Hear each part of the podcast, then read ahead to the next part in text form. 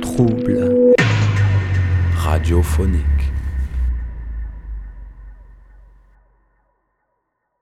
Ben, j'étais déclaré schizophrène. Mais, mais c'est pas trop comme ça. Ben, que je ressens pas trop ma maladie. Au début, euh, quand même, euh, quand on tombe malade, euh, au début, euh, on sait pas ce qui nous arrive. hein. Moi, je l'ai senti quand même, donc euh, je me suis fait hospitaliser de moi-même. Mais euh, on comprend pas, au début, on comprend pas ce qui nous arrive. hein. Quand je fais des, des délires ou des hallucinations, je, je sais pas ce que je fais au final. C'est qu'après, comme on me dit, ouais, t'as fait ci, ça, à tel endroit, à telle heure. Tu te, tu te souviens, t'as des black holes quand même, des trous noirs? Donc tu te souviens de ce que t'as fait en partie, mais pas de tout. T'as des petits détails, mais t'as pas, t'as pas toutes les images. C'est les gens qui nous entourent, en fait, des fois qu'on a peur. C'est pas forcément nous, les, les personnes dangereuses, on a peur de, des gens autour qui veulent nous faire du mal, tu vois. Donc euh, ça, c'est c'est un petit problème aussi. Je- J'étais un peu speed en fait. Je sais pas d'où ça venait. J'étais euh, très pressé, très stressé dans, dans toutes mes interactions. Et j'arrivais pas justement à, à faire en sorte de, de prendre du temps libre pour moi. Et j'étais souvent pressé.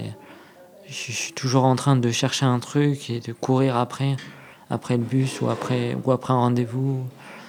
Et c'est ça, ça me, ça m'a souvent déstabilisé. Maintenant, ça va un peu mieux, mais c'est toujours présent en tout cas. J'ai quand même euh, encore ces pensées en tête ça me gêne un peu, mais ça m'empêche pas de vivre non plus. Des fois, quand quelqu'un me parle, j'aimerais être euh, plus inscrit dans la conversation en fait, plus présent, tout, à fait. Il y a quelque chose d'évident qui se passe entre les autres dans la vie. Je m'explique. Au niveau des relations sociales, j'ai l'impression qu'il y a quelque chose qui passe entre les gens et qui est évident et qui, chez moi, a mis beaucoup de temps à se mettre en place et beaucoup de temps d'observation, d'analyse. J'ai observé les gens, j'ai essayé d'analyser leur, euh, leur façon de faire, leur façon de réagir en fonction des situations pour pouvoir m'adapter au mieux. Parce que j'avais déjà demandé à avoir une psy quand j'étais au collège. Mais euh, ma mère, qui n'était pas très au fait de tout ça, m'a dit Mais t'es pas folle.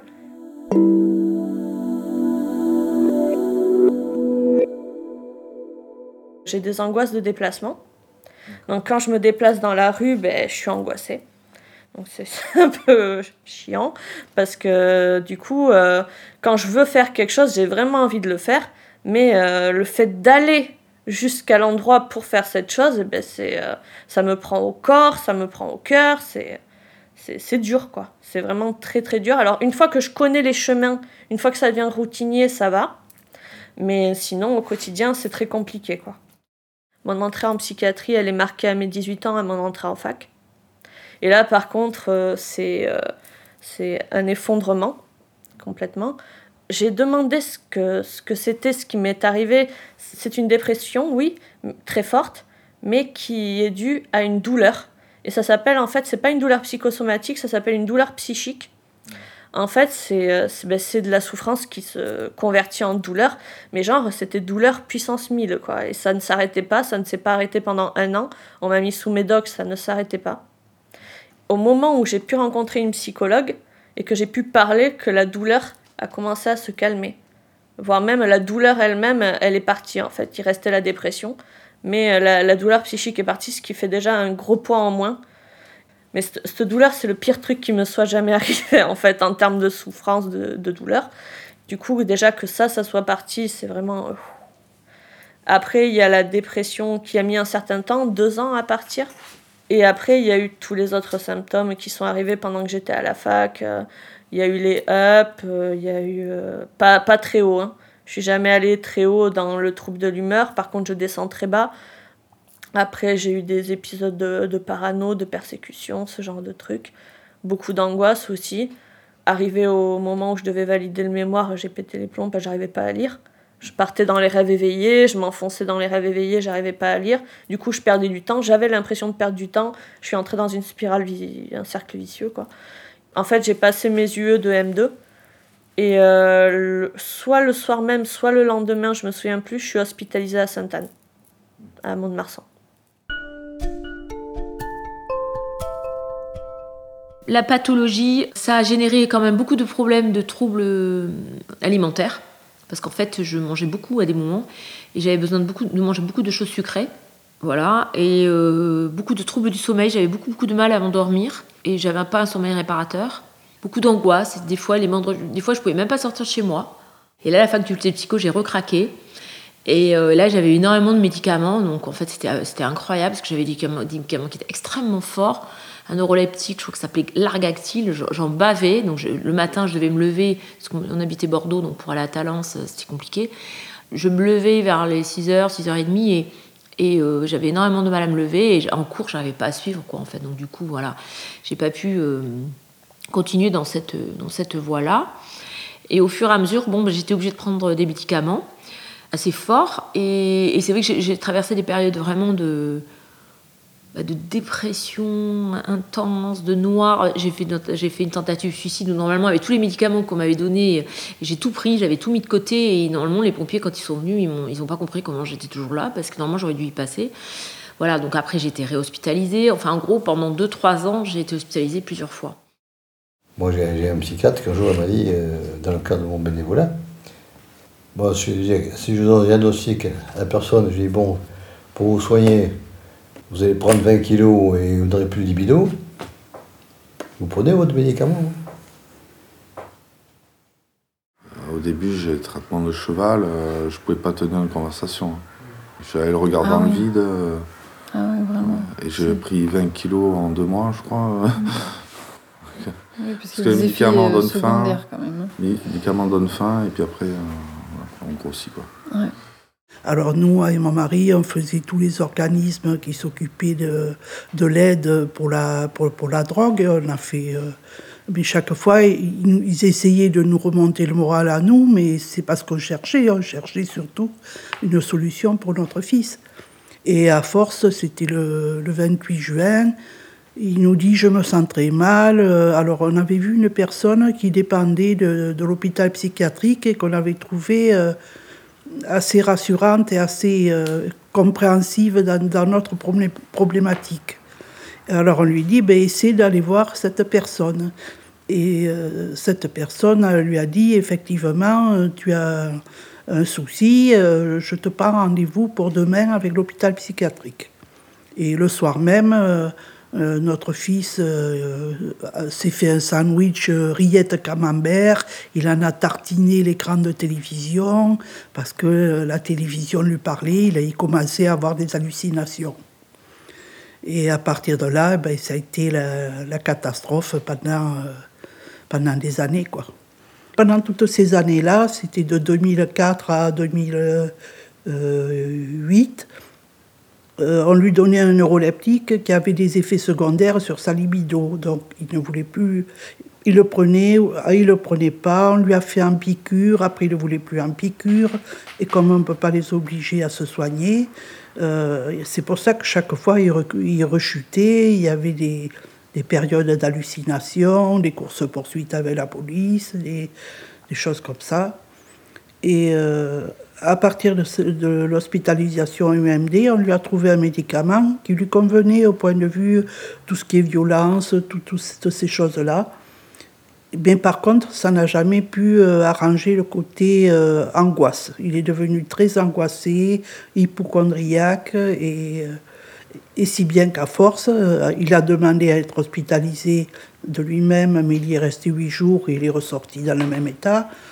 Et à force, ben, il a tenté de se suicider, euh, il s'est défenestré. Et là, il a été tellement. Il a été tout cassé, euh, trois vertèbres, les deux pieds, les deux poignets. Donc là, il a encore fait neuf mois d'hôpital. Et il en a gardé plus ou moins des séquelles, des douleurs. euh, après, de, de 2014 à 2018, il n'y avait plus de violence, mais il y avait toujours cette angoisse. Tout était sujet à angoisse.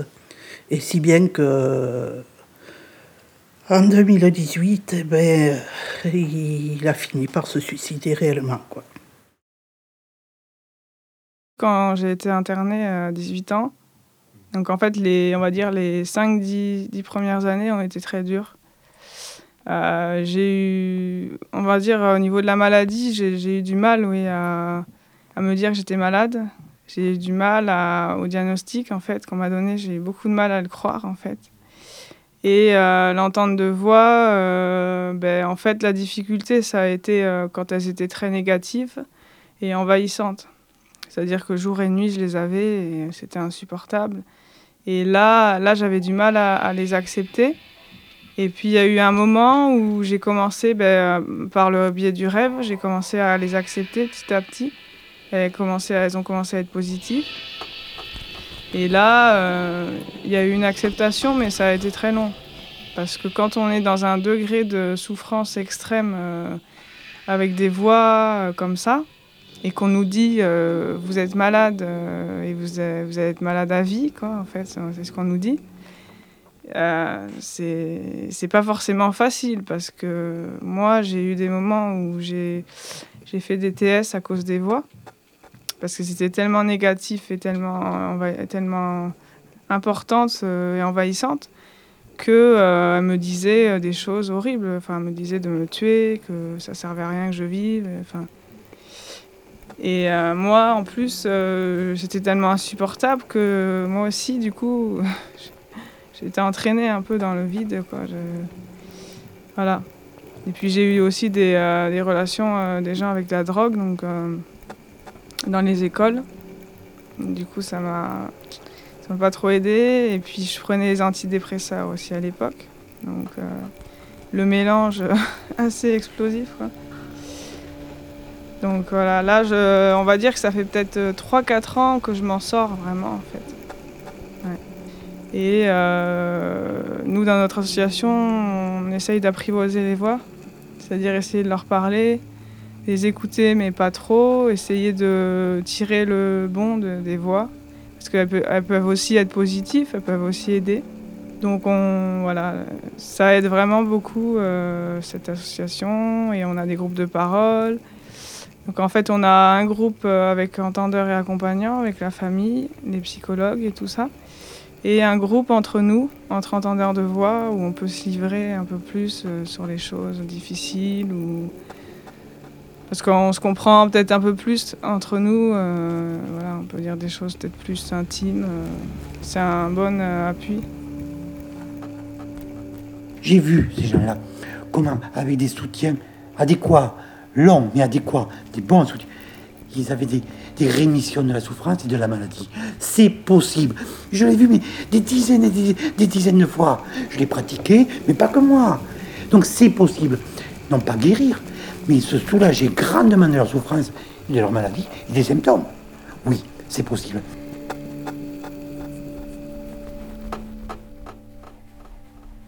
Depuis, euh, le, depuis le 14 janvier, donc euh, bah, ça fait 4 mois, plus de 4 mois, que en fait je, touche du bois là, je, je, je ne prends plus aucun médicament et donc pour moi c'est une énorme victoire. Mais euh, je peux dire que ça a été une longue descente aux enfers. Donc aujourd'hui, mon quotidien, il est quand même autre. Il est vraiment Et c'est aussi pour ça que j'ai envie de témoigner, pour dire aux gens, euh, accrochez-vous, faites plein de choses, parce que c'est possible de voir le bout du tunnel. En tout cas, c'est ce qui m'arrive là actuellement. Donc je touche du bois, ce sera peut-être pas tout le temps comme ça, mais je savoure chaque jour le fait de ne, de ne plus avoir de traitement. J'ai plein de rêves. Je, là, je crois que la vie a plein de dents, j'ai envie de faire plein de voyages et je, me dis, euh, c'est comme une renaissance, c'est-à-dire que là j'ai 53 ans, c'est comme si j'en avais euh, 15 et que, toute, que, que la vie euh, s'ouvre à moi, se présente à moi et que le monde. Enfin, ouais, j'ai énormément d'espoir. Moi aussi, des ambitions pour toi, j'en ai. non, mais si, ouais, que tu sois heureux dans ta vie et, que tu arrives à, même en bénévolat, c'est à faire des, choses comme tu sais faire. Tu mmh. sais, euh, même retaper des meubles, ça c'est des choses. Euh, tu tardes un peu à te lancer, mais ou jardiner, enfin des choses comme ça, Ouais, ouais. que tu continues et que tu t'éclates à faire ça. Ben là, je vais faire autre chose, je vais peut-être me remettre à peindre des, tu sais, les figurines. Ah oui Ouais, j'aime bien ça. Oui, mais ça c'est bien, voilà. Je t'encourage à faire ça. De faire ça, ouais. Des, des choses un peu, voilà, qui d'ailleurs un peu Je l'esprit. peux faire des décors, je peux bricoler des décors moi-même. Avoir une, femme, des enfants, euh, une maison, euh, la petite voiture, et puis voilà. Tranquille. Ouais, voilà. Moi, j'aurais aimé être prof chercheur de philo, mais je suis sûre que. Enfin, je suis sûre, non. Je sais pas si ça va se concrétiser un jour, mais j'estime que j'ai pas eu de bol au niveau de mes études parce que c'est là où ça s'est déclenché. J'ai quand même validé 4 années. Donc je me dis que maintenant que je vais mieux, il y a peut-être moyen d'en valider d'autres. c'est l'idée. Mais après, je, je verrai. Je verrai. C'est le projet, en tout cas, dans un an, de, de me réinscrire à la fac. Je vais peut-être écrire euh, des articles sur Internet sur euh, ma pathologie et, les pathologies des, enfin, de la schizophrénie, de la bipolarité pour justement euh, essayer d'éclaircir ce que les gens ont du mal à entendre. Donc moi je trouve que c'est une bonne chose et c'est quelque chose que je pense faire prochainement. Pense aussi euh, écrire un livre parce que il y a des mots qui me traversent l'esprit des fois et moi j'ai besoin de les, écrire et, je vais écrire un livre je pense euh, très enfin, d'ici quelques années euh, où j'exposerai tous mes mots tous mes mots et puis je, ferai peut-être une petite, petite note, petite histoire. Je verrai en tout cas. Alors, pour moi, m'occuper d'enfants et ouvrir une, euh, et ouvrir une micro-crèche euh, dans, dans l'Ormont où j'habite, parce que je me suis rendu compte que malheureusement, il y a... je, fais partie d'une église, et dans mon église, je vois qu'il y a euh, beaucoup de personnes qui ont des enfants et très peu qui peuvent les faire garder. C'est toujours très très compliqué, très galère. Et pouvoir aider, les, aider les gens et m'occuper d'enfants. Et euh, pour le monde, j'aimerais bien qu'il y ait beaucoup plus d'acceptation dans le monde. C'est-à-dire, je sais que ça paraît cliché de dire, euh, de dire la paix dans le monde, voilà. Mais, euh, mais euh, j'aimerais juste que les, les- gens soient plus ouverts, en fait. Soient juste plus ouverts et, euh, et acceptent plus facilement la différence. Si toutes les entreprises elles avaient un poste, donc nous on appelle ça les ESAT, c'est les gens qui, qui, travaillent en fait, qui ont un, trou- un handicap, hein, c'est pas que du trouble psychiatrique, et puis qui ont des emplois un peu aidés. Et puis donc des fois c'est dans des ESAT, dans des structures, et puis des fois ces ESAT ils trouvent des places dans des entreprises. Et euh, pour l'avoir vu, hein, euh, au niveau de la stigmatisation, il n'y a pas mieux, hein, qu'il y ait des équipes de travail qui soient au contact avec une personne qui a un trouble psychiatrique, et puis ils se rendent compte au fur et à mesure que c'est pas si grave. Il faut que ce soit un, petit peu encadré par les employeurs en expliquant que c'est des personnes qui sont peut-être en arrêt maladie, qui seront pas euh, autant là que d'autres personnes, mais que c'est pas grave. Et ça, vraiment, ça marche. euh, ça marche vraiment bien. hein. Les, personnes, elles changent vraiment de. Représentation, elle change beaucoup hein, sur, le, sur le trouble psychiatrique, mais euh, il faudrait, faudrait qu'il y ait une place un peu des actes. euh, parce que c'est ce qu'ils veulent, les gens qui ont un trouble psychiatrique. Nous, à l'hôpital, on les aide, mais on les aide ponctuellement. Ce qui aide vraiment, c'est de retrouver un travail, c'est euh, d'avoir un logement décent, euh, ce genre de choses. hein. Il y a un- euh, voilà. Peut-être qu'il y a un effort des deux côtés à faire, Oui. que chacun aille vers l'autre. Mais c'est pas facile quand on connaît pas l'autre. Voilà. Moi, j'ai l'espoir que, que les prochaines décennies, ça soit plus qu'il y ait plus de gens qui témoignent et qu'on connaisse mieux ça pour que, pour que les gens vivent mieux et, puissent, puissent avoir une vie familiale, euh, être amoureux, avoir des enfants, être parents, être libres euh, de, leurs choix et euh, aussi de pouvoir, de pouvoir travailler dans les domaines qu'ils le veulent. Moi, j'espère que, que tout le monde, enfin, tout- pour moi, tout le monde a, a une place. Et l'important, c'est qu'il arrive à trouver, il ou elle, la personne arrive à trouver sa place. Donc voilà, moi, mon, objectif et mon espoir, c'est ça. Ben moi maintenant j'ai une vision beaucoup plus dans l'espoir, dans le positif. Si on a traversé tout ça, c'est pas ça a un sens quoi, c'est pas c'est pas pour rien et euh, que euh, tout le monde peut s'en sortir à un moment donné si euh, y a un, minimum de- d'espérance et de de connaissance de soi.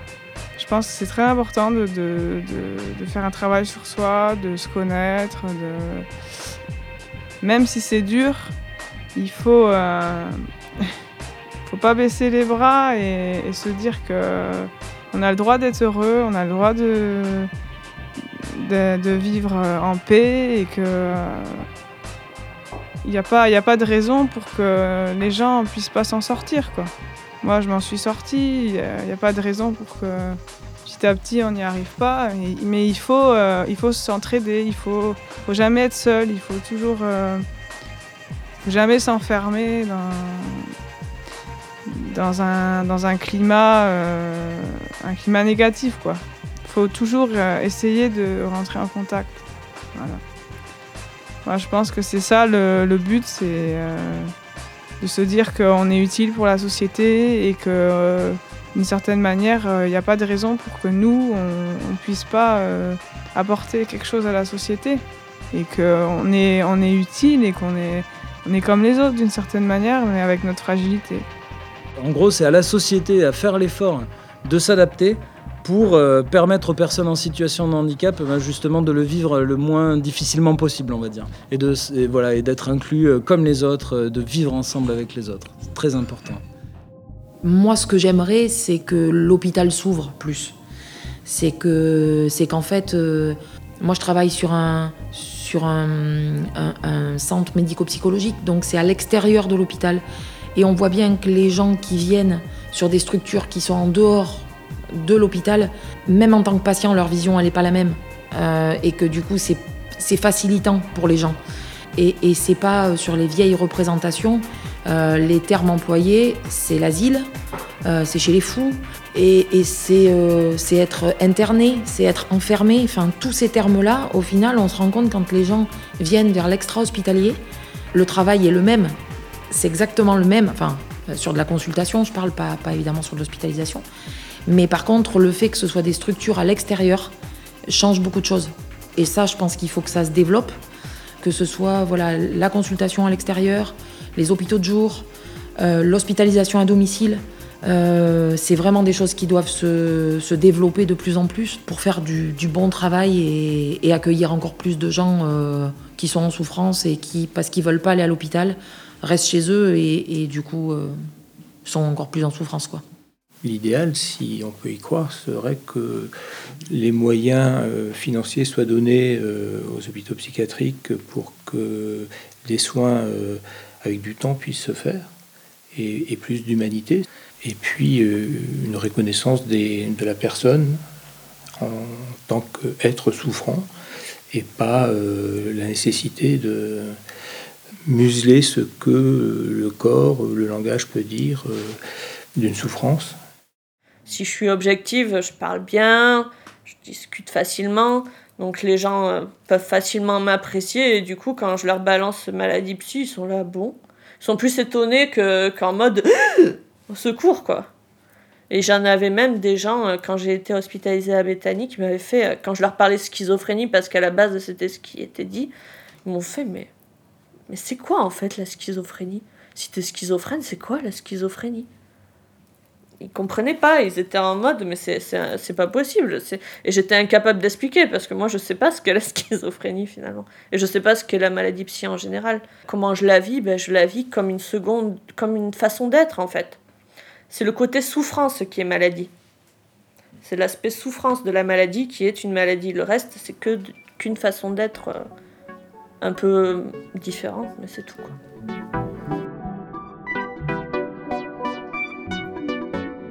Aucun handicap ne doit être une, limite insurmontable ou une barrière insurmontable.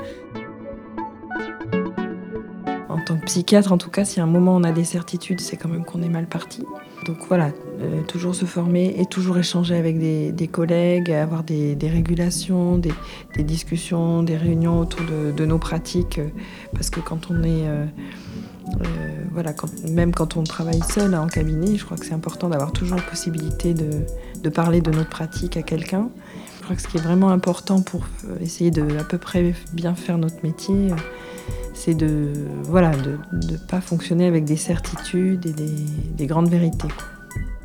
Je voudrais solliciter les pouvoirs publics pour leur dire de, vraiment mettre un accent sur, sur l'accueil des jeunes, parce que c'est à ce moment-là que les choses euh, ben, commencent à, sortir. Hein. Et du coup, je pense qu'il y a pas mal de jeunes euh, et de familles qui sont très démunis.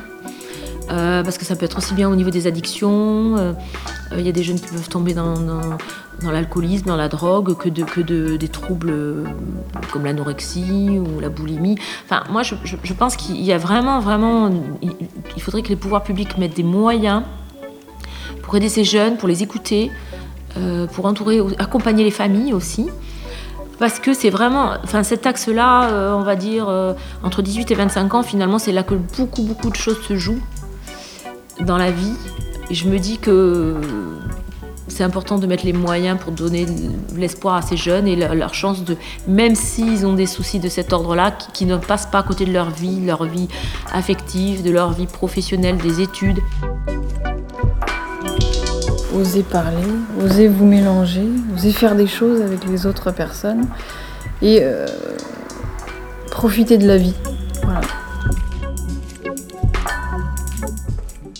De vivre au jour le jour, euh, tout simplement, ne pas ne- pas se dire que c'est là parce qu'on est malade, on a, on a un trouble psychique, qu'on est différent des autres. Essayer de, de se décoller de, de ce, de ce mot pour se dire qu'on est comme les autres. On n'est pas des gens différents en fait. Qu'on doit vivre euh, comme les autres, tout simplement.